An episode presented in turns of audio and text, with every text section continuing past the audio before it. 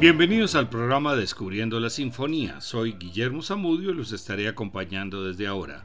Este es un programa de emisora de la Universidad del Quindío, la UFM Estéreo. Sinfonías de París. El público parisino estaba bastante familiarizado con las sinfonías de Haydn, las cuales habían sido publicadas en París desde 1764. Las seis sinfonías del 82 al 87 fueron compuestas entre 1785 y 1786 para una gran orquesta parisina conocida como la Orquesta de la Logia Olímpica, una agrupación de extraordinarias dimensiones para la época, con 40 violines y 10 contrabajos, cuando en Esterhaza contaba a lo sumo con 25 músicos. La orquesta era patrocinada por la realeza, incluida la reina María Antonieta, a quien agradaba especialmente a la número 85 en si bemol mayor, que recibió el nombre de la reina.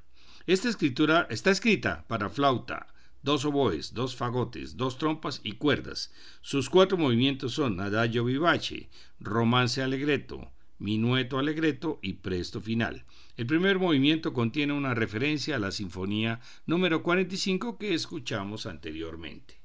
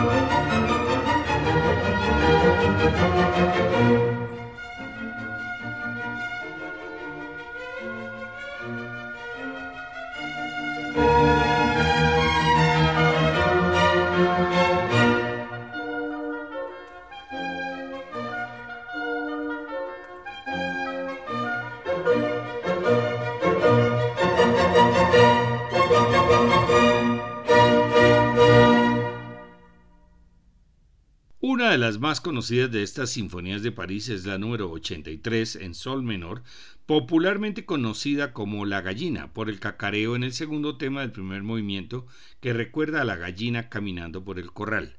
Está compuesta para flauta, dos oboes, dos fagotes, dos trompas, clavecín y sección de cuerdas. Sus cuatro movimientos son alegro espiritoso, andante, minueto, alegreto y final vivace.